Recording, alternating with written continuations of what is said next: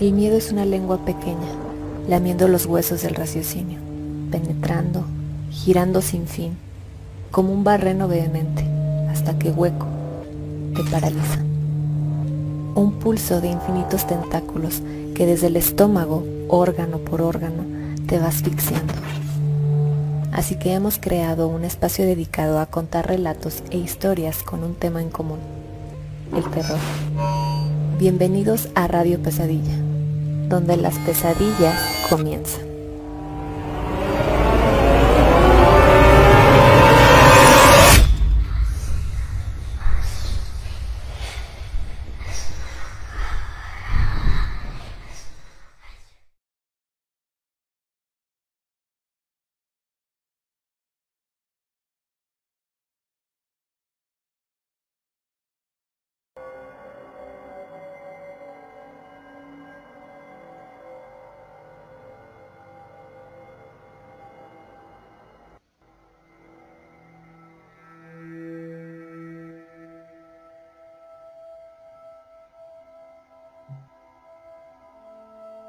Muy buenas noches y bienvenidos a un programa más de Radio Pesadilla. Eh, es un placer estar aquí con ustedes. Mi nombre es Alejandra Gómez. Y bueno, esta noche estamos aquí una vez más. Quiero darles la bienvenida a quienes ya se estén conectando por aquí y pedir por favor que empiecen a compartir la transmisión eh, a través de sus diferentes redes sociales para que más personas puedan unirse con nosotros. Quiero darle la bienvenida a mi compañero Oscar a este programa el día de hoy. ¿Cómo estás, Oscar? Hola, Ale, muy buenas noches, muy buenas noches a mis amigos. Muy buenas noches a los Nightmares que ya nos acompañan otro sábado más aquí en Radio Pesadilla. Eh, soy Oscar Hernández, un gusto estar nuevamente aquí. Y eh, Nada más para recordarles que ya nos pueden escuchar también en diferentes plataformas. Estamos en Spotify, estamos en iBox, Google Podcast, también estamos en Apple Podcast. Y también pueden ver las repeticiones de estos videos eh, que, grabamos en vivo en nuestro canal de YouTube, también como Radio Pesadilla, ¿verdad? Eh, me gustaría darle la bienvenida a mi amigo Gus. Gus, buenas noches. ¿Qué tal mi querido Oscar? Eh, queridos radioescuchas, muy buenas noches tengan todos ustedes. Sean bienvenidos una noche más a este su programa. Y pues bueno, la verdad es que una noche bastante, bastante interesante que tenemos preparada para todos ustedes. Y pues bueno, eh, como siempre agradecerles a los que ya por aquí se encuentran con nosotros y están compartiendo el, link en sus, eh, ahora sí que eh, a través de su Facebook. Y pues también invitarlos a que formen parte de esta comunidad enviando todas sus historias o anécdotas, ya sea por audio o por texto, a través de nuestro WhatsApp. Actualmente eh, aquí abajo de los comentarios ya está anclado un comentario en particular que tiene un link a través del cual eh, al darle clic o al darle touch directamente los manda al WhatsApp de, Radio Pesadilla y de esa manera pueden hacernos llegar eh, ahora sí que sus anécdotas y sus historias. Y pues bueno, bienvenidos. Por acá de este lado también tenemos a Carlos. Carlos Vargas, ¿cómo estás? Buenas noches. Muy buenas noches, mi querido Gus. Pues bueno, bastante contento de estar por acá otra semana más. Muchísimas gracias a los que ya se conectan, que por cierto ya tenemos algunos comentarios. Dice Jaeger que Mello, hola a todos. Bienvenido Jaeger, buenas noches. Y ya nuestro buen Andrés Martínez también ya está por acá, dice saludos amigos. Bienvenido Andrés, saludotes. Gracias a todos los que se van conectando a esta nueva transmisión de Radio Pesadilla. Oscar. Así es. Eh, el día de hoy queremos platicar eh, sobre un tema que la verdad se me hace muy interesante, muy entretenido y a la vez muy, eh, vamos a llamarlo un poco creepy, la verdad, ya sea por coincidencias, ya sea por diversos motivos, ¿no? el tema de maldiciones lo queremos tocar más adelante, pero sí queremos empezar un poquito a diversificar, ¿no? Porque el tema es tan amplio que se puede aplicar a casi cualquier cosa, ¿no? Porque pues siempre que hablamos de maldiciones, lo primero que se nos viene, eh, que se nos viene a la cabeza, eh, pues ya es una casa embrujada, generalmente, es una persona que está embrujada o está maldita, es algún objeto, ¿no? según la Real Academia de la Lengua, ellos definen a una maldición como una expresión de un deseo maligno dirigido contra una o varias personas que en virtud del poder mágico que el lenguaje eh, otorga, hace que ese deseo se cumpla, ¿no? Entonces, si nos vamos directamente a esta, a esta definición, una maldición puede ser asignada a cualquier cosa, ¿no?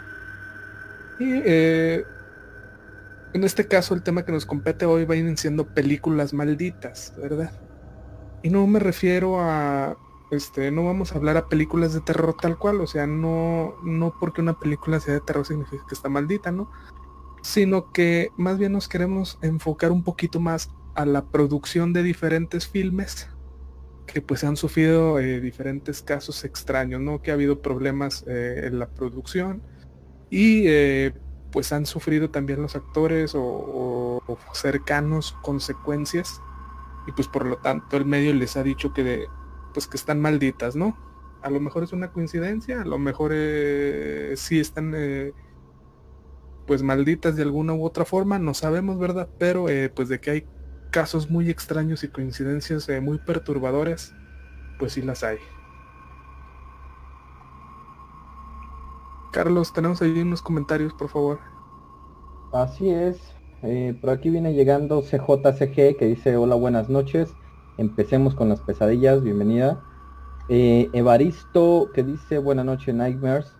Y Laura Vargas, mi hermana, te mando un saludote y un abrazo. Dice, hola chicos, ya lista para tener pesadillas. Saludos.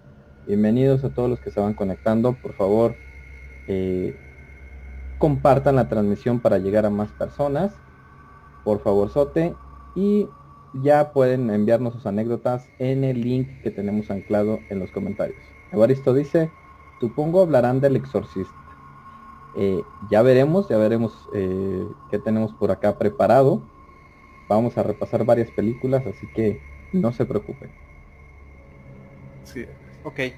Creo que, bueno, ahorita hago nuevamente la invitación a todos los redescuchas para que aprovechen que el canal de WhatsApp ya está abierto para recibir todos sus comentarios o todas sus, eh, mejor dicho, anécdotas o experiencias sobrenaturales. Para los que sean nuevos, eh, recuerden que el tema es únicamente una dinámica que utilizamos para hacer el programa un poquito más fácil de digerir. Sin embargo, las anécdotas que estamos recibiendo no son solamente eh, referentes al tema. Pueden ser cuestiones sobrenaturales de cualquier índole. Eh, y pues bueno, ahí queda abierta la invitación nuevamente. Pues bueno, ¿qué les parece si en lo que recibimos algunos de los relatos comentamos acerca de, la primera película? Esta, esta es una película y quiero, quiero decirlo así porque esta es una grandiosa película, la verdad yo creo que al menos la mayoría de nosotros en nuestra niñez tuvimos contacto eh, con este filme. No en el cine seguramente, pero sí ya en la televisión abierta. Y se trata nada más y nada menos que la película de Poltergeist. Esta es una película de 1982. Eh, en Latinoamérica se conocía como Juegos Diabólicos. Así es como llegó, en algunas partes se mencionaba como Poltergeist, dos puntos Juegos Diabólicos. Y, Pero bueno, eh, era como que la forma de... Eh, la traducción, ¿no? La traducción que le daban. Y pues bueno, básicamente esta película eh, e-, es una trilogía, ¿sí? Pero en este caso hablaremos específicamente de la primera entrega. Eh, esta fue una producción de Steven Spielberg, por lo tanto la calidad de dicho filme es bastante, bastante bueno para la época. Y básicamente trata específico acerca de este tema tan interesante que ya hemos comentado en algunos eh, programas anteriores, que son los famosísimos eh, poltergeist o como luego o como les decimos a lo mejor coloquialmente los famosos espíritus chocarreros, ¿no? Que son este tipo de manifestaciones en las cuales eh, ocurren agresiones hacia las familias en, estos, en estos espacios y pues recordemos nada más un poquito que algunas de las características son que pues se le lanzan objetos, eh, se mueven objetos a, manera como de, intento de daño sobre los que habitan eh, ciertos espacios, ciertos lugares. Y pues bueno, son entidades negativas. Eso es algo que quiero dejar bien claro. Y bueno, la película trata de la experiencia de una familia dentro de este tema. Pero ahora sí, eh, muchos la recordarán. Si no la conocen, pues bueno, por ahí después del programa y aprovechando tal vez el domingo la puedan, la puedan ver. Pero bueno, ¿por qué surge la maldición o de dónde viene este tema? Eh, ok. sí, espero que esto no sea spoiler, pero bueno, para que igual y sirva como que de ejemplo. En algunas partes de la película, en algunas escenas, se utilizaron cadáveres humanos reales. Esto ya desde, desde este momento ya, ya denota una situación bastante, bastante turbia, bastante eh, oscura. Sí se trata de una, de una producción cinematográfica, sin embargo, sabemos que entre productores y directores mucho, mucho, muchos de ellos buscan un realismo bastante espectacular. Eh, y, por otro lado, pues también eh, se especuló mucho acerca de esto, pero realmente lo que sucedía era que era más barato utilizar tal vez cuerpos reales ¿sí? Que eh, a lo mejor eh, ellos eh, pues diseñar o fabricar pues sus propios efectos especiales que finalmente tal vez pues se verían de alguna forma pues falsa, ¿no? esto es uno de los, de los, o sea, desde aquí empezamos, hay más, hay, hay más situaciones alrededor de este tema. otra de las situaciones que son bien interesantes es que pues empezó a haber consecuencias o de alguna forma situaciones, digamos, dañinas para, para, para, pues para algunos de los que participaron dentro de esta grabación. La primera en sufrir eh, algunas de las consecuencias, eh, o sea, de haber implementado, es lo que se dice, de haber implementado pues este tipo de, pues de, cuerpos reales, eh, fue Dominic Dunn. ella encarnaba a, a, un personaje que se llamaba Dana, Dana Fling. Y bueno, ella sufrió bastantes, bastantes agresiones de su exnovio, eh, un, sujeto que se llamaba John Sweeney. Y de hecho, inclusive hasta trató de estrangularla. Y acabó dejándola en coma, pues de una forma irreversible por la falta de oxígeno, por la falta de oxigenación, ¿no? Eh, para después de unos días de, llegar a caer en este estado tan, tan lamentable, pues ella fue desconectada de, por decisión de sus padres y pues obviamente también de los médicos, ya que no había manera de, pues de recuperar, eh, pues digamos su vida normal, ¿no? Eh, esto es uno de los primeros, de las primeras situaciones negativas. Eh, posteriormente, eh, también le sucedieron cosas a, en este caso a, una personaje que se llamaba Carol Ann. ella interpretaba un personaje que se conoce como, bueno, se llamaba Heather, Heather O'Rourke. Y se cuenta que tras terminar de rodar, bueno, en este caso la tercera de las, de las películas, la, la última, ella tenía 12 años de edad y murió tras sufrir un ataque cardíaco. Eh, ella al parecer tuvo un, choque séptico ah, por una especie de enfermedad intestinal, pero los médicos eh, no lo habían diagnosticado de manera correcta, por lo tanto pues se complicó y ella fallece. Eso es algo bastante, bastante terrible, principalmente porque se trata de, una pequeña, ¿no? Eh, posteriormente también otro, otro de los actores, Oliver Robbins, eh, en la película, pues el personaje que encarnaba eh, era Robbie Freeling. Mm, pues bueno, también tuvo problemas, sin embargo tuvo un poco más de suerte, eh, ya que él estuvo a punto de morir estrangulado por un payaso robot, que, obviamente dentro de la filmación. Ellos utilizaban una especie de animatrónico dentro de esta, de esta filmación, y en una de las escenas, para no tal vez exponer tanto acerca de la película, eh, pues bueno, este, este robot o este efecto especial falló de alguna manera y estuvo a punto de, morir estrangulado, nada más que pues en este caso el productor Steven Spielberg actuó antes de, pues de que ocurriera la, tragedia, ¿no? Eh, otro de los, de los puntos que de alguna forma tienen marcada esta película como una película con cierta maldición o con cierta carga, pues obviamente muy negativa, es eh, que, bueno, tiempo después murió eh, Julian Beck. Eh, este personaje debía aparecer en la secuela de Poltergeist y murió a los 60 años a causa de un cáncer de estómago. Y bueno, ya para cerrar la lista de, estas muertes trágicas que pues de hecho, a pesar de ser una producción no tan grande para la época, pues este, son bastantes, está la muerte de Will Sampson, eh, él en la secuela pues daba vida a un médico eh, indio y murió a los 53 años por problemas postoperatorios. Estas dos últimas muertes eh, dejaron muchísimo, la verdad es mucho que pensar, pero pues sí, de alguna forma se están asimilando totalmente con la maldición que existe detrás de este film. Entonces es una película, la verdad, bastante bien realizada. Es una muy buena película que recomiendo. Y pues bueno, ahí tienen. Son más de cinco muertes, eh, al menos de las que más se conoce. Y, pues bueno, esta cantidad de muertes para una sola, para una sola eh, producción, yo creo que es bastante. Me parece bastante. ¿Qué, opinan ustedes? Ok. Eh, fíjate, esta película me gustaba mucho porque era la película de terror que yo veía en Canal 5 Escondidas. Claro. Ajá, sí, me acuerdo que la pasaban en Canal 5, es más, incluso hasta los sábados en, pues, en su bloque de películas de sábado en la tarde, a veces la llegaban a pasar. Sí, sí. Y me daba, eh, pues la neta sí me daba cosita, ¿no? Eh, el, hecho de que la niña eh, se quedaba enfrente de la televisión en el viendo estática. Ah, esa es una escena icónica, sí. Sí, exactamente, muy icónica la, la escena. Y pues de ahí este, el, el poltergeist termina absorbiendo a la niña. Y, me daba mucho miedo porque pues en esos años, o sea, yo también, este, y todo el mundo teníamos televisiones que hacía estática, ¿no?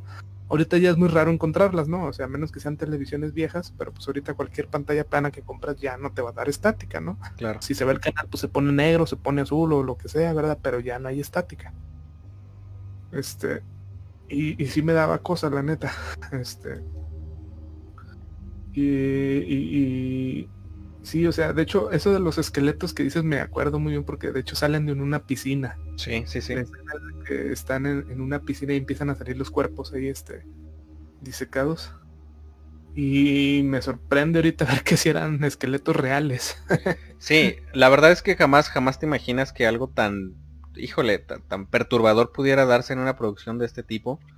Pero sí quiero mencionar algo. Eh, eh, ya lo ha mencionado Carlos en algunos programas anteriores, y esto es que cuando tú no solamente mencionas a ciertas entidades, sino que de alguna forma las eh, vuelves una realidad a través de la actuación, yo creo que es, es, bien difícil evitar que cosas extrañas sucedan. Em, pero bueno, yo creo que antes eh, tengo por aquí algo, algo que mencionar acerca de esto sobre un, un locutor famosísimo que, que quiero relacionar, pero yo creo que lo voy a comentar más adelante cuando hayamos analizado algunas otras, algunas otras películas. Creo que tenemos algunas historias, Ale. Em, a ver, un momentito. Sí. Eh, iniciaremos con la primera historia. Me parece que es anónima. Dice así. Vivo en Celaya, pero tengo familiares en Dolores Hidalgo. Mis familiares tienen un restaurante el cual está a un lado del Camino Real. Por los años 1800 en estos lugares era común que hubiera asesinatos, ya que por allí pasaban las carretas con el oro del gobierno, y por lo tanto había robos, y a veces en los grupos de ladrones se enterraban sus tesoros en puntos donde pudieran reconocer. Y según sus creencias mataban a uno de los ladrones para que su alma protegiera el oro. En el restaurante hay un mezquite muy grande. Mi prima mayor siempre me asustaba, diciéndome que ahí había un fantasma que rondaba por el restaurante. Ahora que soy grande superé ese miedo. Un día cuando mis tíos llegaron del mandato para sufrir, eh, para surtir el restaurante, lo dejaron en la camioneta y yo poco a poco lo fui bajando. Cuando subí una de las cajas a la barra y me agaché a recoger otra caja, cuando la tomé, la caja estaba en la que estaba en la barra se cayó, pero no como si se hubiera resbalado, sino como si lo hubieran aventado. Y sé que no había nadie. Va. ok. Creo que un ligero ejemplo del fenómeno poltergeist que justamente estaba mencionando el buen Gus que es pues el arrojar o el mover objetos por parte de una entidad negativa. No precisamente tiene que ser una entidad demoníaca, ¿eh? pero sí hay por ahí este pues interacción con los objetos de una manera en la que quieren hacerse notar o que posiblemente traten de, comunicarnos algo. ¿no? no es eh, vaya, no es precisamente algo negativo, se vuelve algo negativo cuando ya te avientan un cuchillo, que, ya son agresiones más eh, directas. Sí. Por así decirlo.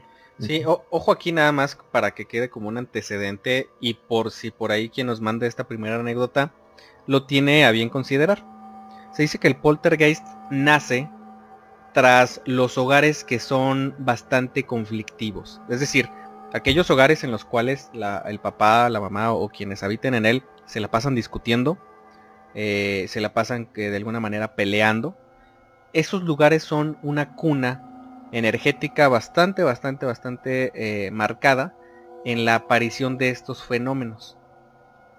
Aquí lo curioso es que estos, estos, este tipo de espíritus, nada más para que, digo, como un comentario extra, es que se dice que estos espíritus no siguen a la persona que los genera, sino que se quedan en el lugar a espera de que haya pues todavía algún problema más, o sea, de alguna forma para alimentarse, ¿no? Es de ahí de donde ellos obtienen eh, la energía. Mientras más graves y más eh, constantes son los problemas en esos hogares, más fuerza tienen estos espíritus y más objetos pueden llegar a mover o, más daño pueden llegar a causar. Entonces, ojo nada más por ahí porque esta es una característica de este tipo de seres.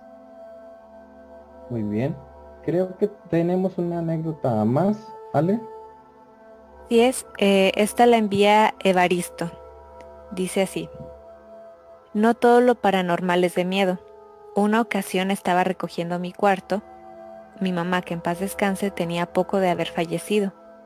A media alzada del cuarto movía cosas aventando a la cama para posteriormente acomodar, y coincidió que al arrojar algo de mi cama se cambió el canal de la tele. Moví el control al buró y continuó acomodando. Acto seguido se volvió a cambiar la tele de canal, de las series del canal 5 a las novelas del canal 2. Caí en cuenta que fue mi mamá, ya que a esa hora ella acostumbraba a verlas y yo normalmente a esta hora me iba a su cuarto y me estaba con ella. Fue cuando, no, cuando noté y sentí su olor en mi cuarto. Buenas noches. Va, eh, sí, de hecho ya habíamos eh, hablado de esto, no, no todas las presencias son, son malignas, ¿no? Muchas veces son eh, seres queridos que vienen a proteger, este, a, ayudar, a recordar, ¿verdad? como este fue el caso, qué bueno que, que te diste cuenta qué era y, y la forma en, en cómo lo tomaste, ¿no? Entonces, eh, no todos tienen esa fortuna de, pues de volver a sentir, ¿no? A, ese ser que ya no está. Entonces, la verdad que bueno que, que tú sí pudiste experimentar eso. Muy bien. Así es pues por aquí tenemos, ya vamos juntando más anécdotas. Pero, ¿qué tal si les parece y pasamos a la siguiente película? Excelente.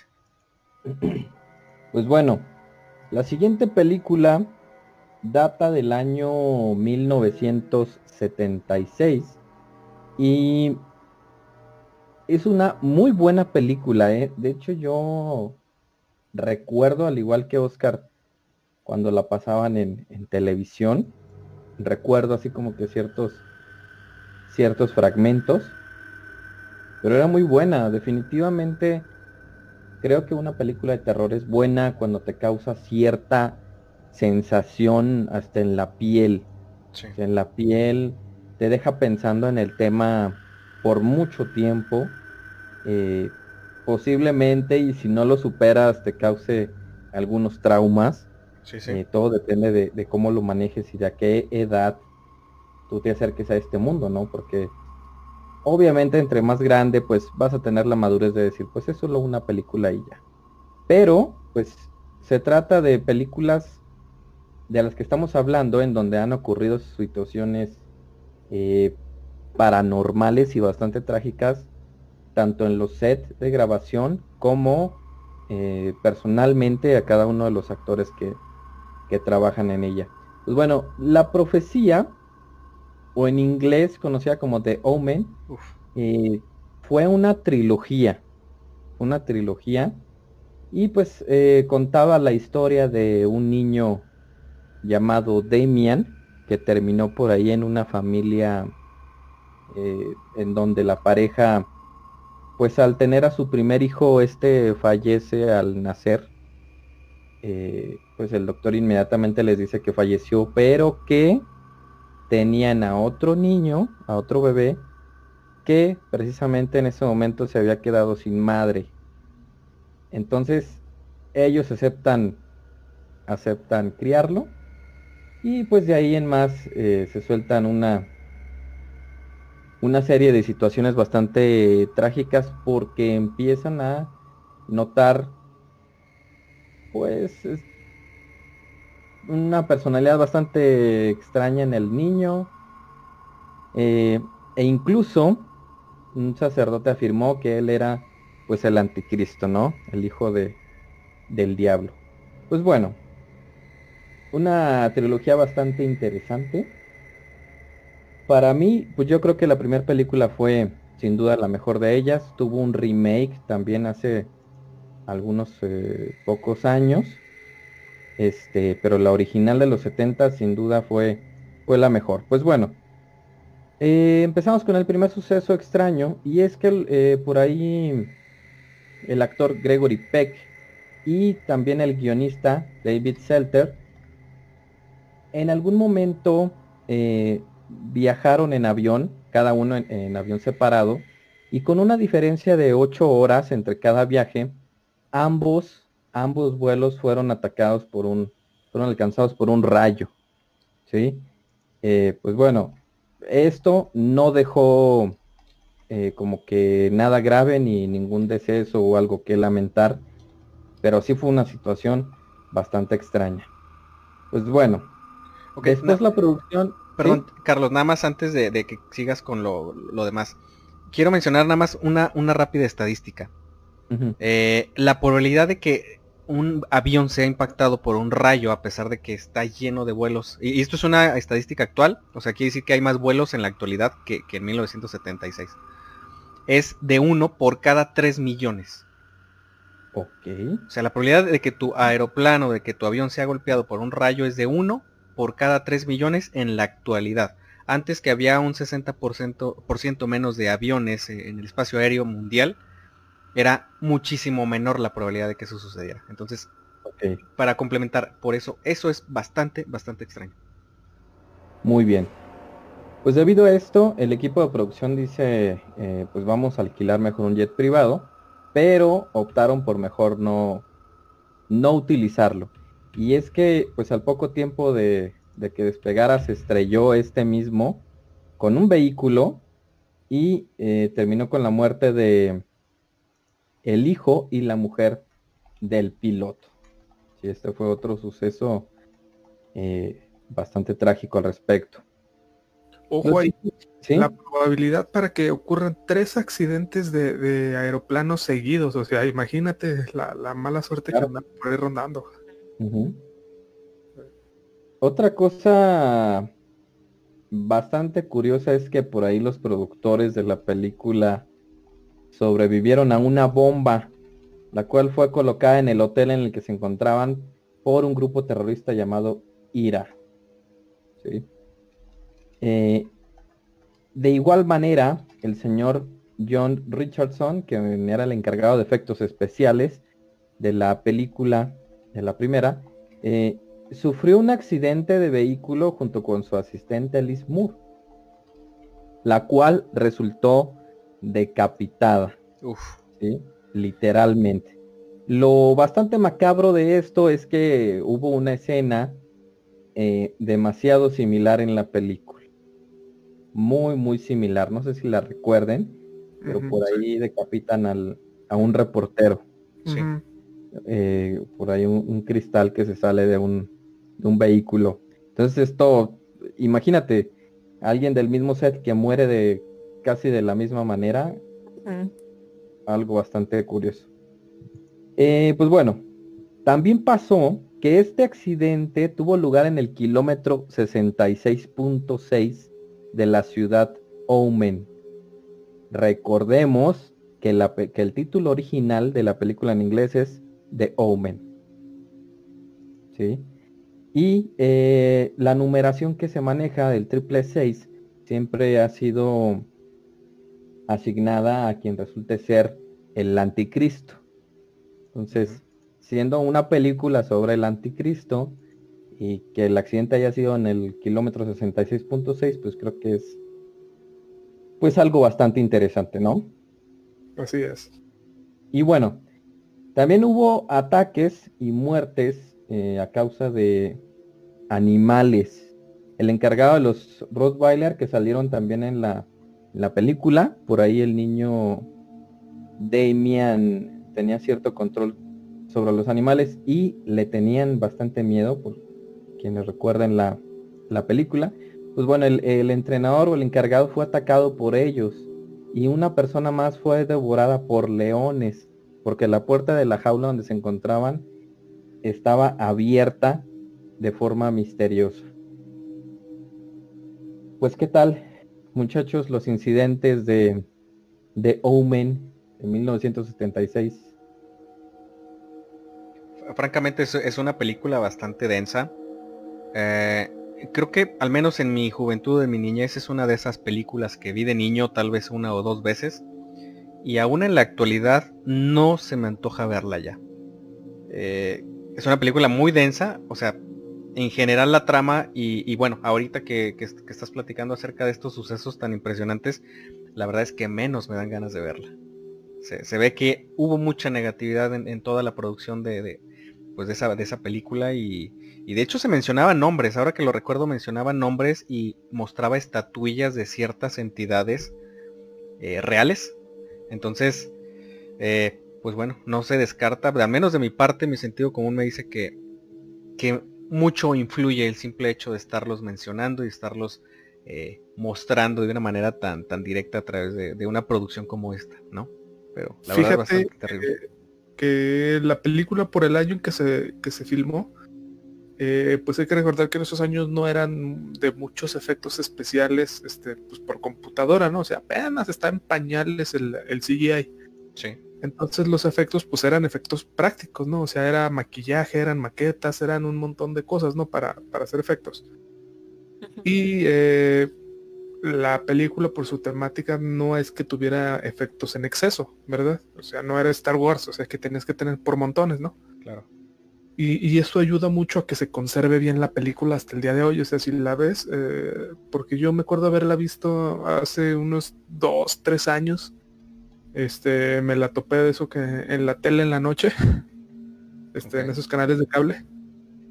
Y se conserva todavía bastante bien. O sea, y, y sí, eh, es un tema, eh, como dices, denso, pesado, y que te deja con esa sensación eh, fea, la verdad, o sea, porque no recurren al susto, ¿verdad? Al scare jump para que te asusten, ¿no? Sino más bien es la situación y lo que está pasando lo que te causa miedo, ¿no? Así es. Eh, y sí, ya todo lo que ocurre tras la película, o sea, creo que son demasiadas coincidencias como para como para decir que que no, o sea, que no, que no hay nada detrás de ello, ¿no? O sea, que, todo está bien, ¿no? O sea, creo que son demasiadas coincidencias. Así es, pues bueno, la verdad es que está bastante interesante la película. Digo, yo recuerdo también haber visto un remake, también hace algunos años, pero... después del 2000 creo que hubo uno, me acuerdo. Sí, después de los 2000, pero ah. la verdad nada como esta de los 70. sí, no. Yo también tengo una sensación así de esta película medio extraña yo estoy como Gus, no sé que es muy buena, pero no tengo ganas así como que de, verla 100%, porque sé que voy a estar pensando en ese tema por bastante tiempo. Claro. Eh, Ale, no sé si tengamos por ahí eh, relatos. Eh, sí, tenemos aquí uno que envió CJ, dice, una de las películas que se considera malditas eh, en la que se cuenta que durante su filmación tuvieron eventos paranormales en un festival de cine de Budapest en Hungría, eh, los cines teatros se incendiaron y varios de los presentes murieron en circunstancias misteriosas. Años más tarde hubo una especie de rebelión en una sala de San Francisco, donde casualmente se proyectaba Antrum, y debido al caos que se generó, provocó incidentes entre los presentes. La única copia física del filme desapareció. Años después fue encontrada y no pudo, por el temor y la mala fama que ya tenía, proyectarse en algunos otros cines. Se cree que esa mala fama fue la mejor publicidad a la película, pero aún se tiene el temor de que alguien la vea por el miedo a que en verdad pueda suceder algo con los antecedentes. Yo en lo personal tengo la inquietud de verla, pero sí me da miedito. Ok. Fíjate, yo no conocí esta película. Antrum dice que se llama. Sí, yo tampoco. No, no tenía conocimiento de ella. Gracias por el dato.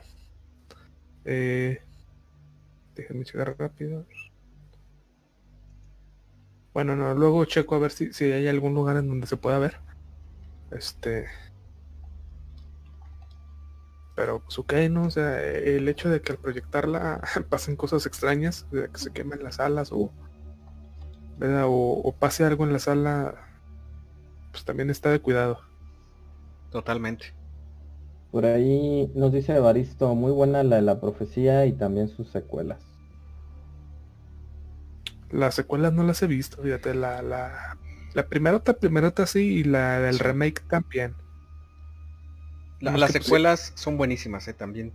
Como dice el remake Sí, estaba checando y lo que fue la segunda y la tercera de la trilogía. Ajá. Pues bueno, en la segunda ya es adolescente y ya está obteniendo ahí cierto control de sus habilidades. Y en la tercera ya es un adulto. Ya tiene completamente conciencia de, de quién es y todo eso. Está, interesante. Y la música es, es, terriblemente buena para la trama. ¿eh? Eh, algo, algo que recuerdo mucho de esta película no solamente es la historia, sino la música. La música de la bueno, en general de la trilogía, si la pueden buscar, simplemente con escucharla les recomiendo que finalizando el programa la escuchen en YouTube o donde quieran. Y les aseguro que les va a dar a entender muchísimo de por qué esta película es tan densa. Así se los dejo nada más. No, hombre, lo oigo mañana. mañana de día mejor, claro. Sí. Parece que tenemos otro relato. Eh, sí, hay uno más. A ver. Eh, Parece que no dice quién lo envía. Dice, hace unos pocos años veníamos desde Puebla a la Ciudad de México, mi ciudad natal. Veníamos en un autobús y al principio no sentía nada extraño. Un viaje normal. Carretera normal, día normal, todo normal. Hasta que llegamos a una parte donde está muy oscuro. Yo venía escuchando música y viendo por la ventana. Pasamos por un tramo donde hay muchos árboles y en ese lugar sentía mucha inquietud cada vez que viajábamos por ahí. Y esta vez se me cumplió la corazonada y percibí a un hombre, o eso creo, corriendo a un lado del autobús por los árboles, y en cuanto lo noté y lo vi a los ojos, se detuvo en seco y se perdió en la oscuridad. Ese mismo día tuve mucho dolor de cabeza y vómito. Le platicé a mi papá lo que pasé y solo me dio un pequeño abrazo y me dijo, todos lo vimos. Mm. Me faltó agregar que el hombre que vi no iba vestido, estaba corriendo en dos piernas como una persona. Lo extraño además de que estaba desnudo era su forma física, extremadamente grande, cabello medio largo, delgado, con una cara muy rara, como deforme. No sé qué vi ese día, pero no quiero volver a verlo. Ay, güey. A ver si me dio como no sé qué. Sí, claro. Eh, eh, quiero este, comentar algo ahorita. Este, en lo que Ale eh, contaba esta anécdota, fui de metichón, ¿verdad? A meter el soundtrack de la profecía y la verdad me asusté bien feo. está fuerte? ¿Sí está interesante? Sí, sí, está densa. sí, sí, sí, sí, me dio cosa, la, la, la tuve que quitar porque sí, a escucharlo de día, muchachos. Sí, no. Tenemos comentario, dice Uriel Balandrán.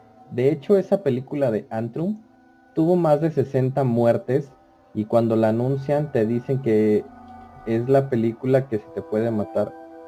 Que es la película que te puede matar. Inclusive el tema es algo tétrico. Yo quise verla, pero también me dio miedo morir. Sí, no, no, no, la vean muchachos, mejor que se les platique. Sí. Miren, quiero mencionar algo así rápido antes de, continuar. Eh, dentro de la magia, eh, independientemente del color o del sabor, como luego dicen, eh, existe lo que se llama configuración de arquetipos o símbolos. A veces pasa lo siguiente, a veces la potencia de la, o más bien, es tanta la cantidad de gente que, potencializa una idea que finalmente se vuelve una traducción literal de, esa impregnación que la gente le está dando a la idea. Entonces, a lo que voy con esto es a que, según los estudios eh, de ciertos expertos eh, en estas áreas, dicen que eh, no solamente, digamos, objetos o, lugares pueden estar malditos, sino también cualquier otro tipo de, de, digamos, mm, para, generalizarlo a lo mejor como de objeto, ¿no? Dejémoslo así como objetos. Eh, pero esto, esto ocurre por un, fenómeno que se conoce como impregnación de arquetipo eh, o, la generación de arquetipos. Entonces, la magia maneja mucho este tipo de conceptos y, es bien interesante porque al parecer esto es lo que le sucede a, esa película que se menciona, ¿no? Que, de alguna manera eh, en torno tiene muchísimas muertes y que muchísima gente la reconoce y la asimila directamente con una cuestión que genera más muerte. Entonces hay que tener mucho cuidado siempre con, lo que impregnamos acerca de ciertas situaciones o de ciertos objetos, porque a veces lo que estamos generando es más que nada potenciar eh, y, sobre todo lo negativo. Entonces hay cuidadito con lo que con lo que mandamos a. Y también es eh, lo que se le llama la este. Ay, se me fue el nombre, pero es este, la programación predictiva. O sea, es el básicamente darte una eh, autosugestionarte en una idea. Claro. Eh, para hacerla real, ¿no? Digo, generalmente este tipo de, cuestiones se utiliza en, eh, en desarrollo personal, ¿no? O sea, en el yo quiero, yo puedo, yo, este, para lograr algo, ¿no? Sí. Pero si nos vamos también un poquito más allá, esta misma tipo de situación se puede, pues, enfocar a otra cosa, ¿no? O sea, darle vuelta a la tortilla, ¿no? O sea, en vez de que sea algo positivo, podemos programarnos para que algo sea negativo, ¿no? Y a lo mejor también tiene que ver mucho con esta película, ¿no? Ya, como dices, Gus, ya es mucho la... Pues la fama que se le tiene. Claro. Y ya también uno se sugestiona, este, conforme a ver qué va a haber, ¿no? O sea, y ya va eh, de forma inconsciente predispuesto a que algo suceda. Así es. Eh, muy bien. Yo creo que vamos siguiendo con la película número 3. Así es. Eh, esta película es El bebé de Rosemary. Eh, también una película ya de bastante tiempecito. Eh, bueno, por ahí de los 60, 70. Em, aquí esta película, si recordamos un poquito básicamente de qué se trata, pues nada más es eh, precisamente la historia de esta mujer que se muda junto con su pareja a un edificio. Em, y bueno, aquí no es tanto eh, de lo que se trata el filme, sino eh, todos los sucesos involucrados a, esta em, historia, más bien a esta producción como tal, ¿no? Entonces, bueno, aquí hay varias cosas que estuvieron sucediendo. Em, para empezar, eh, ahora, ¿por qué se cree, verdad, que, esta producción estuvo maldita de alguna manera? Bueno, para empezar, el lugar donde se, se filmó eh, la película como tal, pues se considera como un edificio ya em, maldito. No recuerdo muy bien si ya lo mencionamos en alguna de las eh, de los programas anteriores. Tengo así como, como alguna vaga idea de que tal vez lo habíamos mencionado con anterioridad. Eh, y bueno, esto es porque dentro de este lugar, bueno, está muy relacionado con diferentes eh, rituales satánicos de magia negra, brujería y, demás eh, fenómenos que estuvieron em, realizando en este lugar. Entonces, de por sí el lugar donde se filmó, pues ya tiene toda una historia detrás, ¿no? Y bueno, esto ya sucedió después de, de que se filmó la película, pero inclusive como dato curioso, eh, ahí fue donde desafortunadamente asesinaron a John Lennon. Bueno, eh, él residía ahí, ¿verdad?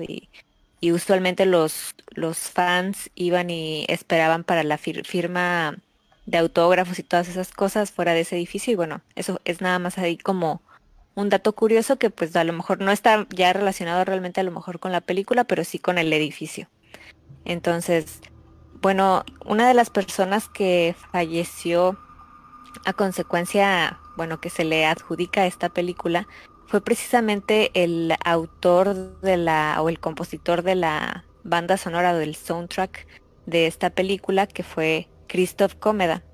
Entonces, aquí es eh, curiosa la, la, manera en que, que sucedió, en el sentido de que la manera fue que él cayó desde un risco eh, y sufrió un golpe en la cabeza mm, pues bastante fuerte que terminó por provocar su muerte, esto debido pues a que se formó un coágulo eh, tras la caída, ¿verdad? En, su cerebro y entonces eh, posteriormente pues esto llevó a que a que la persona falleciera. Entonces, de manera similar hay una muerte dentro de, de este filme eh, que sucede y que bueno, esa es la, curiosidad ahí, ¿no? Que como ya se había mencionado en una de las películas anteriores, sí está como relacionado no solamente con, con el hecho de que fue una muerte, sino que fue una muerte similar a la que sucede en la película. Eh, por otro lado, también comentar eh, por ejemplo, aquí también la pareja de, quien fue, eh, quien estuvo aquí dirigiendo, que fue Polanski, esta actriz Sharon Tate. Ella tenía 26 años en este tiempo, estaba embarazada de 8 meses y medio. Bueno, no sé si recuerdan y eh, yo creo que más adelante hablaremos de eh, diferentes asesinos bastante conocidos. Dentro de ellos eh, la familia que, estuvo dirigida eh, por Charles Manson, que bueno, él quería desencadenar por ahí una guerra eh, racial como tal. Ella, él tenía estas ideologías y bueno, envió a tres de sus pupilos para asesinar a residentes de este edificio, sin saber quiénes estaban ahí. O sea, realmente no iban dirigidos como tal a que fueran estas personas, simplemente eh, los mandó a este lugar. Y bueno, en total de hecho fueron seis homicidios que se dieron en este lugar, incluyendo eh, precisamente a estas dos personas, a Polanski, a su esposa, em, y además pues al bebé que estaba esperando en ese momento. Wow. Va, dato curioso aquí, eh, la trama del bebé de Rosemary, por lo que me acuerdo cuando la vi, es como decía, le llegan esta pareja al nuevo edificio eh, y ella está esperando un bebé. Y básicamente la trama de la película es eh, pues que ella es que lo, dejan muy abierto, o sea, no te dicen si sí o si no. Es para que tú saques tus conclusiones. Pero ella cree eh, que el bebé que está teniendo no es de su marido, sino del diablo. Y entonces pues vienen un montón de situaciones en las que te dejan en duda si realmente está loca ella o si realmente es verdad que el bebé es del diablo, ¿no? Entonces contrasta también un poquito así con, Sharon Tate, pues ella está embarazada, ¿no? También ya está a punto de dar a luz y, fallece también, pues víctima de todo esto. Sí, que, de hecho el fallecimiento, bueno, esta muerte atroz fue, eh, fue dirigida, eh, no, no aceptado directamente, pero sí dirigida, digamos, este asesinato por eh, por Charles Manson. Eh, eh, este es un tema que, nunca se aclaró, pero de alguna manera mm, la digamos el culto que él, que él estaba como de alguna manera liderando sugirió que esto se, se diera a cabo de esta manera. Entonces, pues todavía le da un trasfondo todavía más, más oscuro todavía esta, esta catastrófica situación, ¿no? Así es. Eh, siguiente película, señores. Y creo que es de las más este conocidas el mito. ¿Verdad? De El Mago de Oz de 1939. Es considerada de las películas pues, más accidentadas eh, en, su historia. Eh, pues por varios sucesos que, que, ocurrieron, ¿no? Para empezar, la producción fue muy tardada, o sea, no, se, se, tardó más de lo que debía la producción, porque pues también para eh, el año en que se hizo, pues era básicamente la película con mayor presupuesto que tenía, ¿no? O sea, se, invirtió muchísimo en ella, mucho tiempo, muchos recursos, mucho dinero, ¿verdad? Que también fue recompensado después, ¿no? Porque pues para el año... Eh, tuvo muchas nominaciones a premios, eh, la música también era bastante buena, o sea, se, se esmeraron, ¿no? En hacerla bien. Pero pues no por ello quedó exenta de, de ciertos mitos, ¿no?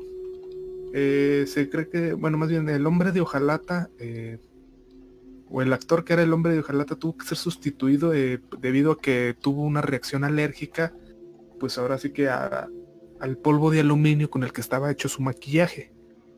¿verdad? Eh, esto hizo que entrara pues a escena el doble, básicamente para suplirlo en algunas escenas en las que no podía estar. Y eh, pues también esta persona, también debido igual a, a pesar de que tenía ya otro maquillaje diferente, sí. Eh, vieron que pues que causaba alergias, entonces decidieron cambiar el, el tipo de maquillaje y aún así esta persona quedó eh, también con ciertos daños, eh, pues por lo mismo de que la piel no, no respira, ¿verdad? Entonces eh, tuvieron varios problemas ahí con, con el hombre de hojalata.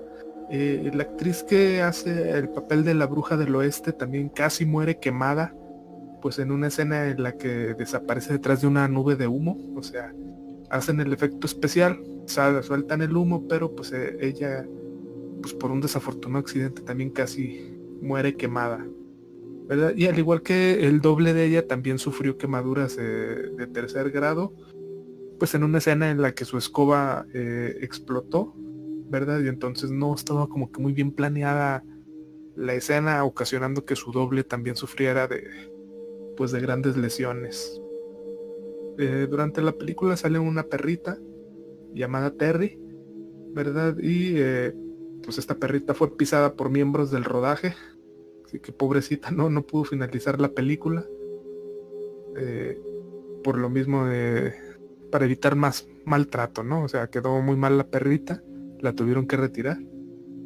Eh, se cuenta, y esto es un poquito más de, de, lo que le da más mito a la, película, o de los más conocidos. Eh, se dice que uno de los actores se, se suicidó en pleno set y eh, que su cuerpo aparece en el filme incluso colgado detrás de uno de los árboles de la escenografía. Incluso eh, si buscan videos en YouTube o si ven la película directamente, sí hay una escena en la que pues va Dorothy, el, el espantapájaros, el león y el ojalata pues cantando por un camino amarillo y eh, pues después de todo el número musical atraviesan, o sea, como que se van para el fondo, ¿no? O sea, cantando alegremente, como que terminando la, la, escena de la canción. Y sí se logra ver eh, algo que se balancea así entre los árboles de, la escenografía. Eh, yo la tuve que buscar para ver cómo se veía. Si se ve algo, no sé exactamente qué es, pero no puedo afirmar que es digo, no puedo afirmar que efectivamente sea un cuerpo, un cadáver el que se ve ahí colgando nada más, pero sí se ve algo ahí balanceándose, ¿verdad? Y eh, también como ocurría en la primera película que vimos, ¿verdad? Este, la de Polstergeist, hubo varias muertes eh, extrañas de actores, ¿verdad? Eh, tiempo después de, la filmación, o sea, muchos años, varios quedaron pues trastocados eh, por la filmación, o sea, se cree que varios de los actores eh, empezaron a consumir drogas eh, por el estrés de la producción, cosa que pues con los años les produjo la muerte. Entonces, El Mago de Oz es una de las películas que se cree que están malditas, que se cree que tienen más... que tuvo más problemas la, producción y, debido a esto pues también generó varios fallecimientos. Entonces, ¿cómo ven el... ¿Cómo ven eh, lo que pasó aquí? Pues fíjate que para hacer una película que era pues con una temática infantil, ¿no? Sí, sí, sí, o sea, familiar, clasificación A, o sea, para toda la familia. Entonces, fíjate, ¿quién va a creer en primera instancia cómo se te va a, pasar por la mente que hasta en las películas que tienen esta, este giro, ocurran cosas extrañas y es que volvemos a lo mismo. Eh, pudiera ser el set, pudiera ser alguna extraña maldición en, eh, pues en el lugar o, que alguien haya hecho algún tipo de, de ritual en el sitio. Yo de hecho busqué la, imagen de que decías del suicidio en la película del Mago de Dios y sí se ve algo, sí se ve como un bulto ahí entre los árboles y, me pongo a pensar qué tétrico que hasta dejaron la escena eh, donde se ve, donde se ve el cuerpo, no sabemos, si no se alcanza a distinguir perfectamente que sea o no, pero sí se ve una figura como que cuelga de los árboles. Y de hecho el buen Evaristo por aquí nos comenta, si he visto esa imagen, la de del que se colgó en el mago de Oz. Sí, sí, sí, te digo, porque yo también la vi, o sea, sí hay, este, pueden encontrar ahí el fragmento de la escena, eh, que te digo que se van al fondo y, y sí se ve que algo se balancea así atrás digo, no se alcanza a ver, este, porque pues, es una película de 1939, ¿verdad? O sea, ya no hay el film original ni nada así como que podamos ampliarlo para, para checarlo. Este, pero pues algo se ve por ahí. Ok. De, hecho, complementa a Baristo así brevemente, dice que eh, se dice que, o sea, que la persona esta de la producción que, se cuelga eh, se trata de un de una persona que, tiene esta condición de enanismo. Ah, sí, se dice. eso se dice. Entonces, este, de hecho nos manda por aquí al WhatsApp de Radio Pesadilla unas imágenes.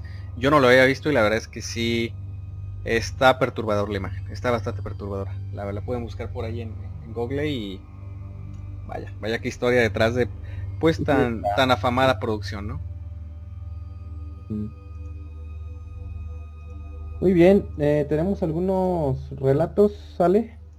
Así es, tengo aquí uno preparado, dice, es de Elena García. Miren, yo les voy a comentar algo que me sucedió. Es algo muy rápido y quizás sin miedo para ustedes, pero a mí me sacó mucho de onda. Soy del Estado de México y mi esposo, mi hijo y yo fuimos a Acapulco en nuestro auto. Mi hijo estaba durmiendo, pues salimos de su casa a las 5.30 de la mañana, o sea, muy muy oscuro aún. Y en el tramo de Cuernavaca, en la carretera donde solo a los lados hay árboles y más árboles y oscuridad, yo alcancé a ver una persona parada a pie de la carretera. Una persona muy muy alta, de verdad no alcancé a ver su cara, pues pasó todo en cuestión de segundos.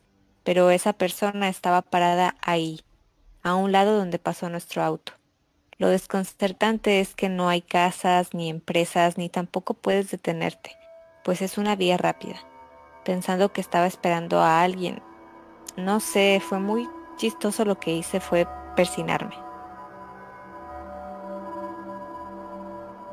Ah, ok. Eh, es el segundo que dicen que vieron algo en la carretera. ¿Sabes qué? la, verdad es que las historias de carretera son... Eh, yo considero que son las historias más impactantes, al menos desde mi punto de vista. Eh, y de hecho yo creo que las que tienen todavía más contexto eh, o razón de ser.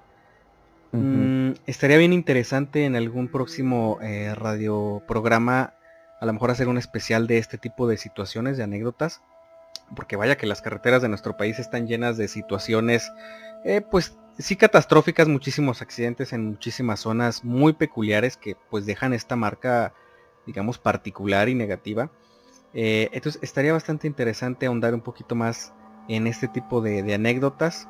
Yo he contado anteriormente una anécdota de carretera ya en este programa y tengo más para tal vez compartir en una próxima edición porque eh, la verdad es que ocurren muchas cosas, ¿eh? Eh, muchos eh, empleados del transporte, muchos camioneros, muchos choferes de, camiones de pasajeros incluso, eh, pues eh, a, diario transitan este, estas carreteras una y otra vez, tanto de ida como de vuelta, y la verdad es que la cantidad de sucesos que ellos han presenciado es, es, bastante alta, Entonces, la verdad estaría muy interesante tener un especial especial.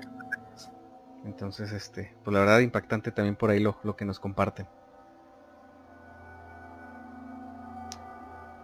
no sé si tengamos... Eh, ¿qué, sigue a continuación? ¿Tenemos otra anécdota o vamos con el siguiente bloque? Yo creo que una anécdota más. Sí, esta la envía Samantha. Eh, es un dato. Dice, es acerca de la película del exorcista, eh, que nos comentaban de hecho al principio del programa, ¿verdad? Dice, se cuenta que durante el rodaje de la película ocurrieron hechos extraños que incluso tuvieron que convocar a un sacerdote para bendecir el set. Se dice que nueve muertes han sido asociadas a la película, pero la más destacada es la del fallecimiento de Jack McGowran. El actor murió durante el rodaje de la cinta, víctima de una extraña enfermedad. Fue el primero en morir, ya que después de esto fallecieron ocho personas más. Vaya. Mm, eh, el Exorcista es eh, de las películas de terror más famosas, si no creo yo que es la más famosa. Sí, de hecho. ¿verdad? incluso creo que hoy en día eh, sí, sí causa bastante escosor. a la fecha yo no puedo ver el exorcista de noche, la verdad es que a mí sí me da pesadillas. A pesar de que pues, con el paso de los años, este, a lo mejor ya los efectos están este, un poco desgastados, ¿no? Sí, claro la razón por la que no hemos hablado del exorcista, o sea, sí, lo, sí la consideramos en primer lugar, eh, porque pues cuando propusimos el, el tema del día de hoy, eh, pues también fue lo primero que se nos ocurrió, ¿no? Fue la primera que nos acordamos. Eh, pero haciendo un poquito de investigación, pues encontramos que la misma eh, actriz, eh, ¿cómo se llama? Linda Blair. Linda, Blair. Ajá. Ajá. Eh, o sea, la que hace el papel de, pues, de, la niña que está poseída. ella misma en una convención, creo que en Monterrey. ella misma fue y, desmitificó todos estos mitos de la película, ¿verdad? Entonces no, no quisimos entrar ya más en detalle por pues por decir una mentira, ¿no? O sea, o, más bien por decir eh, cosas que fácilmente se pueden eh, pues desmitificar. Sí, sí, cabe, resaltar que como siempre eh, aquí en Radio Pesadilla lanzamos de manera abierta estos temas. ahora sí que cada quien finalmente va a tomar la decisión sobre qué es lo que cree acerca de cada una de las situaciones que se exponen aquí. Pero en el caso particular de esta película, de esta grandiosa película del exorcista, es que una figura tan eh, directamente involucrada con, esta situación, al salir públicamente a decir pues que las situaciones se trataron como de... Eh, se inflaron de, alguna manera para publicitar y, y, demás situaciones, pues bueno, e, es también responsabilidad de nosotros pues tomar eso en cuenta, ¿no? Tomar eso en cuenta para eh, obviamente decirles las cosas tal cual y como son. Y pues bueno, pero finalmente cada uno tiene eh, su, ahora sí que su, percepción y la última palabra acerca de, este tema en particular, ¿no? Pero igual muchísimas gracias por esa aportación porque esa es una película, es una película que realmente eh, ha marcado muchísimo una forma de hacer el cine de terror y obviamente pues también pues trae historia, trae historia con todo este, digamos, mito en torno a ella que la vuelve todavía más oscura de lo que ya es. Así es, yo creo que cuando hablemos ahora sí ya de, películas de terror, o si ya en forma, o sea, ahora sí ya trama completa, eh, estén seguros que ahí va a estar. Ok.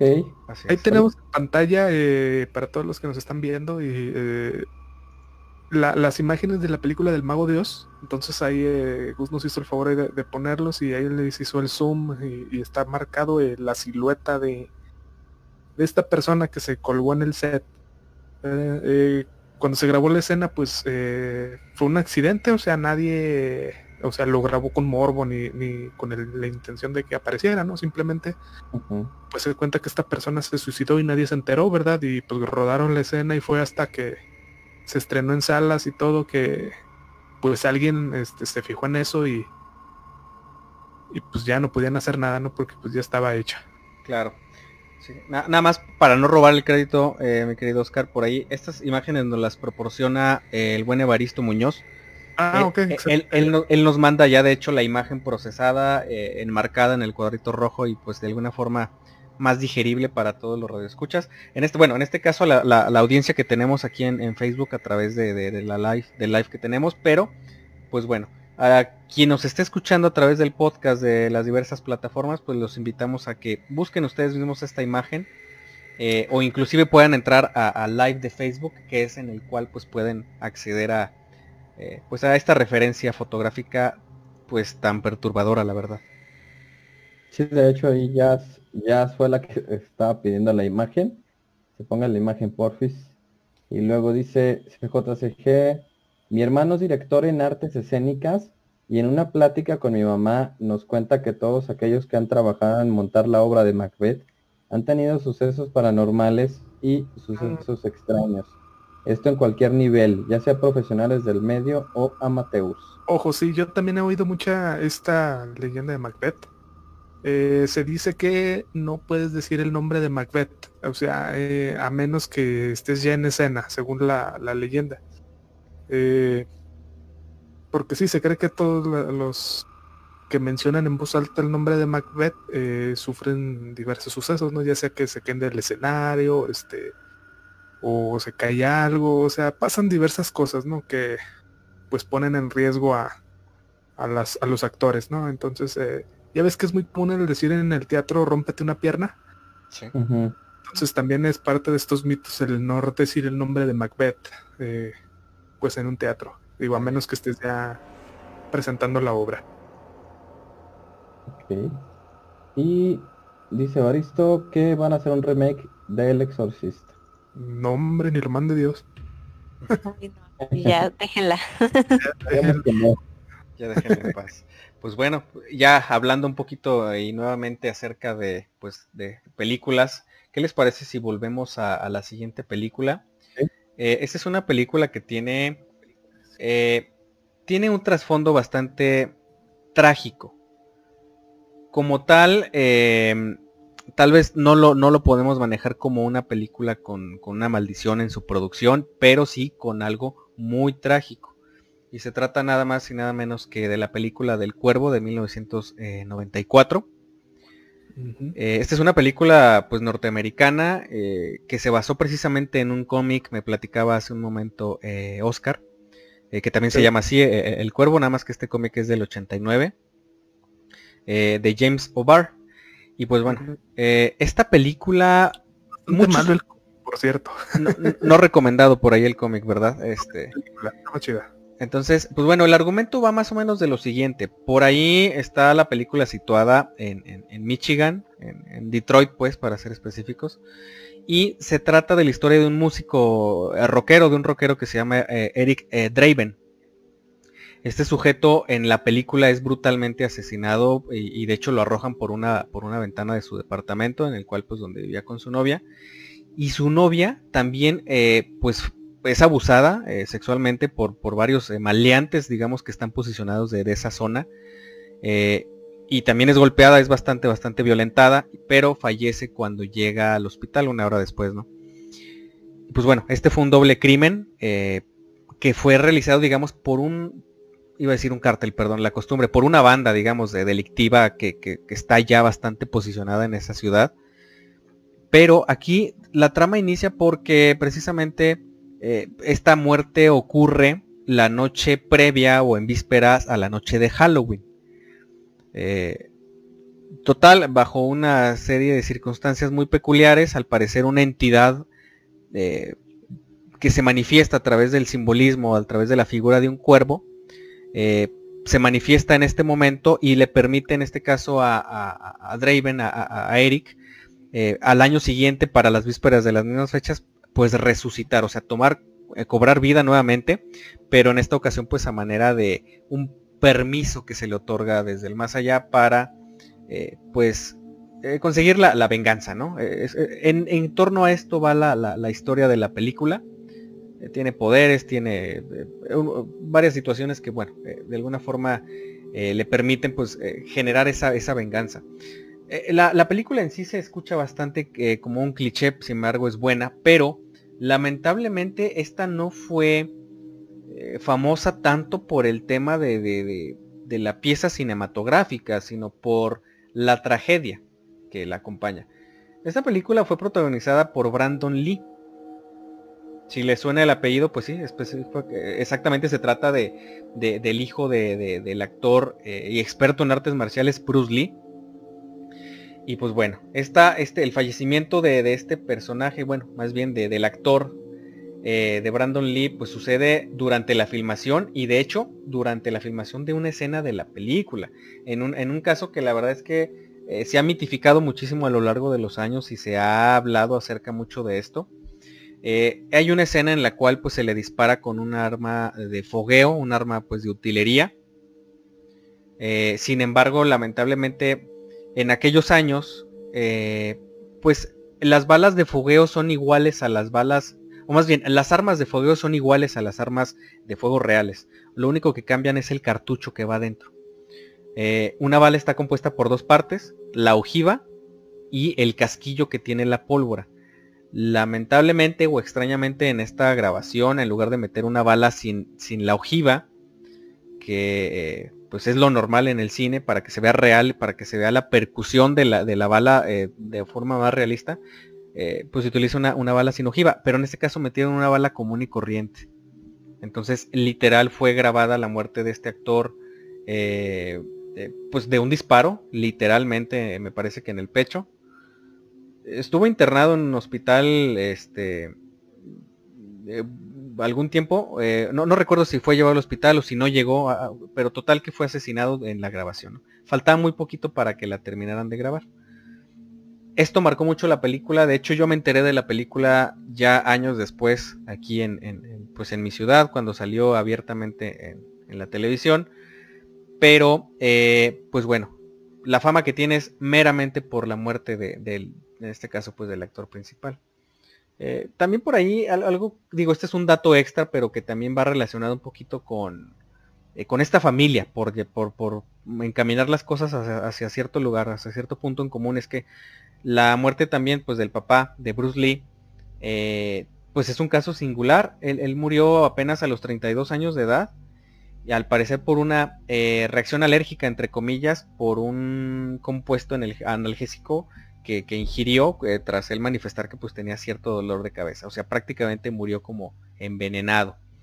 Entonces, pues ambos, ambos, ambos muy jóvenes fallecen y en circunstancias bastante, bastante extrañas. Pues bueno, como lo decía al principio, no se trata de una película que tenga una maldición, pero sí existe como que esta muerte en circunstancias extrañas tanto para el padre, el ahora sí que pues grandiosísimo Bruce eh, Lee, y pues para el hijo, que es en este caso pues Brandon Lee, ¿no? Entonces, muy interesante película y sobre todo pues muy, muy curioso y muy peculiar el, caso. Muy trágico, ¿no? Totalmente. Sí, ¿verdad? Totalmente. Eh, la siguiente película que les traigo, amigos, es. Eh, no sé si han oído hablar de ella o la han visto. Holocausto Caníbal de 1980. Eh, fíjate que es una película muy interesante, la verdad. ¿verdad? Igual si la ves ahorita ya no tiene el mismo impacto, ya no tiene el mismo horror. Incluso creo que hay películas, pues digamos, clasificación B15 eh, que tienen eh, pues más eh, elementos tanto terroríficos como para o como adultos, ¿no? Para entrar en contexto, la película trata de un grupo de personas que hacen, pues de estas personas que trabajan haciendo documentales, ¿no? Este, de esos que luego se las venden a canales como National Geographic y, así, ¿no? Entonces ellos se disponen a ir al Amazonas a eh, grabar a una tribu de caníbales, ¿verdad? Eh, se pierden en el Amazonas y entonces la película ya inicia donde pues una persona eh, es enviada en su búsqueda, ¿no? Y entonces él ya se hace pues con contactos de allá, con guías, este, que los va, que le van a ayudar a pues acercarse a la tribu de caníbales, este, para averiguar qué pasó con estas personas, ¿no? Eh, lo que pasa en la película es que pues obviamente encuentran eh, ahora sí que ya nada más los cadáveres de, los exploradores, o sea, de, los periodistas, o sea, en, literal, o sea, ya nada más están los huesos. Sí. Pero logran recuperar eh, la cinta de filmación que tenían. Entonces, ya para el final de la película te muestran ahora sí ya qué fue lo que sucedió realmente, porque pues este explorador logra regresar eh, a salvo ya con las pertenencias y con, con la cinta.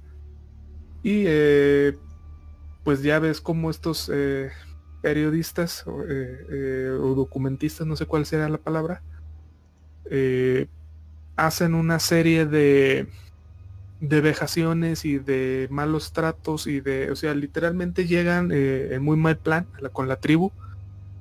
Este, y, o sea, hacen un montón de cosas que, o sea, literal eh, pues llegan incluso a, violar a, sus mujeres, este, a matar, llegan a quemarles la aldea, o sea, hacen un montón de cosas, por lo que al final pues eh, la tribu se venga de ellos y es el, motivo por el que pues se los comen, ¿no? Sí. Eh, la película fue muy sonada en su momento por varios factores, ¿no? Se creía que hasta el momento, o sea, los años 80 era la película más terrorífica y le doy la razón, no porque no hay fantasmas, no hay demonios, sino que son cosas que sí podrían haber pasado, ¿no? O sea, una tribu de caníbales, eh, pues eh, literal se, come a, unas personas, ¿no? Eh, en la película se muestran asesinatos de animales, o sea, literal sí se ve cómo matan animales, ¿verdad? se ve claramente cómo matan a una, una especie de rata, eh, se ve cómo abren una tortuga. Eh, literal se ve cómo le quitan el caparazón y, sacan los órganos y así. Este, pasan un, son varios los animales ahí que, que sí fallecen. Pero aquí lo interesante es que se hizo popular porque los actores que interpretaban pues este grupo de, periodistas que, que, murieron en el Amazonas eh, les dieron un contrato que firmar en el que les decía que no se podían presentar en público durante un año. Vaya. Ajá, entonces esto hizo que la gente, digo, porque para empezar la película está filmada como si fuera tipo documental. Como el proyecto de la bruja de Blair, ¿no? El formato. Ándale, algo así, tipo la bruja de Blair. Sí. Entonces esto hace creer a la gente que la película es real. Y más, si no encuentran a los actores, todo el mundo empezó a, explotar diciendo que, pues que efectivamente se los habían comido, ¿verdad? Eh, hay una escena de la película donde se ve a una mujer que está empalada. O sea, literal, o sea, se le ve que sale la estaca por la boca. Eh, entonces, eh, pues también la gente se horrorizó mucho con esto, ¿verdad? incluso fueron llevados a juicio eh, además de que pues la película fue prohibida en muchos lados, ¿no? Claro. El director y mucha gente de la producción fue llevada a juicio pues para aclarar ciertos detalles, ¿no? Eh, en la producción, digo, en el juicio tuvieron que demostrar cómo hacían ciertos efectos especiales, pero esta mujer que fue empalada eh, creyeron que le habían matado también. Mm. Entonces la llamaron a testificar, pero nunca la encontraron. Y ella sí, no se supo qué pasó de ella porque esta persona pues era colombiana, entonces pues digamos que era más difícil encontrarla, ¿no? O sea, que al resto de las personas. Entonces eh, nadie supo el paradero de esta mujer, por lo que pues, el mito creyó y cree, eh, y todo el mundo pues pensaba que también era otra víctima de la producción. Llegaron a decir que la película era un video snuff, o sea, por las muertes que tan gráficas que parece. Eh, que por cierto cabe mencionar que estamos hablando de la década de los 80. Eh, antes para localizar a una persona tenías que acudir a cierto lugar, eh, algún organismo gubernamental para ver eh, direcciones establecidas, para ver algo referente a la correspondencia. Pero si no existía ese registro, pues era prácticamente imposible llegar con el paradero de alguna persona y sobre todo pues fuera de tu país. Entonces, Sí, exactamente, pues estamos hablando de 1980, o sea, no había internet, no había que le echar una llamada al teléfono, Claro. este, te mandan correo electrónico, o sea, hay- tenemos ahorita mil formas de ubicar a alguien, ¿no? Pues en ese tiempo no, o sea, entonces, eh, eh, pues el no encontrar a esta persona que fuera a testificar, los actores sí, pues tuvieron que presentarse, ¿verdad? Entonces ahí, eh, pues digamos que calmó un poco las aguas sí. eh, al demostrar que estaban vivos. Al final, pues el, eh, el director fue condenado a cuatro meses de prisión, ¿verdad? Y una multa condicional. Vaya. Pues porque de todos los efectos que hubo en la película, pues ahí sí no tenía, o sea, ahí sí la muerte de los animales fue real, entonces pues tuvo que pagar su, su condena por estos, eh, pues por estos crímenes, ¿no? Entonces, eh, se cree que se creía que la película estaba maldita, por lo mismo incluso eh, más que, que maldición, fue mucho marketing, o sea, como lo decíamos al principio, este ayudó mucho a que la película se hiciera de culto, a que mucha gente por morbo quisiera ir a verla y si la ven ahorita, la verdad es que no les va a dar miedo para nada, o sea, eso estoy segurísimo, no da miedo ahorita, pero sí muestra eh, varias escenas eh, pues perturbadoras, ¿no? Como les digo, o sea, violaciones, este, empalamientos, este, asesinatos, eh, así, pero también se siente, o sea, pero tampoco no se siente fuera de lugar, ¿verdad? O sea, porque son eh, pues parte del modus vivendo de la tribu, ¿no? Entonces, o sea, no están nomás por tenerlos, o sea, sí hay una razón de por qué están ahí, por qué lo están mostrando y no nada más es morbo por morbo, o sea, sí, sí tiene razón de ser. Pero pues también te da el mensaje ese de, o sea, quién en realidad son los verdaderos monstruos, ¿verdad? O sea, los caníbales o la supuesta gente civilizada. Entonces, eh, está interesante la película Holocausto Caníbal, si puedan, véanla, este, dura como hora y media, o sea, tampoco está tan, tan larga. eh. Digo, chequenla nada más ahí, este, ya, ya ustedes tomen su opinión. Ok. Tenemos por aquí ya nada más un par de anécdotas para ir finalizando. Eh, así es. Mm, tenemos una anécdota que dice así. Vivo en Argentina y me pasó algo. Yo antes vivía en un departamento. Estaba en el auto y mi mamá y yo estábamos, creo, llegando a Castelli. Y la que vivía en el departamento, eh, número 5, salió corriendo. Y por cierto, yo y mi mamá ya estábamos entrando en el departamento. Vimos eso y la chica nos dijo, bueno, al menos le dijo a mi mamá, escuché que alguien borracho estaba tratando de entrar a su casa. Entonces nos metimos al auto y después salimos, y la policía lo arrestó. Después pasaron los días, y me contaron por ahí que un hombre había muerto al lado de la puerta número 5. Yo cuando dormía escuchaba cómo golpeaban el portón del departamento, pero parecía que era una forma inhumana. Yo me bajé por las escaleras y vi a un niño y me asusté tanto que fui corriendo y después me contaron que ese niño se llamaba eh, Akuna Matata, significa eh, mata al bebé, porque ese bebé era un demonio. Y bueno, después ya no me pasó nada. Ok. Gracias por el relato. Ok. Tenemos un último relato. Ahí, por Eh, favor. sí. Este es el último eh, relato que tenemos por la noche de hoy. Dice, aquí en Guadalajara se pone cada fin de semana un tianguis llamado El Cultural, donde puedes comprar desde anime hasta hacerte tatuajes. Ahí se encuentra un lugar llamado El Pillo Puesto. El dueño te consigue cualquier película de cualquier clasificación, pero sobre todo se especializa en el terror y gore, cine asiático y de culto. Cuando quieres una noche de terror extremo, él te hace recomendaciones y te dice cuáles son las mejores. Fuimos y compramos varias de las que nos recomendó. Una de estas cintas es Lingerin. Ya habíamos visto una cinta llamada The Tales of Two Sisters y pusimos esa otra. Mientras la veíamos comenzamos a escuchar ruidos. la luz se apagó, la televisión, por lo que nos empezó a entrar miedo y decidimos dejar de verla. Tiempo, después la encontramos y la pusimos para terminar de verla. Y sucedió nuevamente lo mismo, por lo que ya no volvimos a ponerla.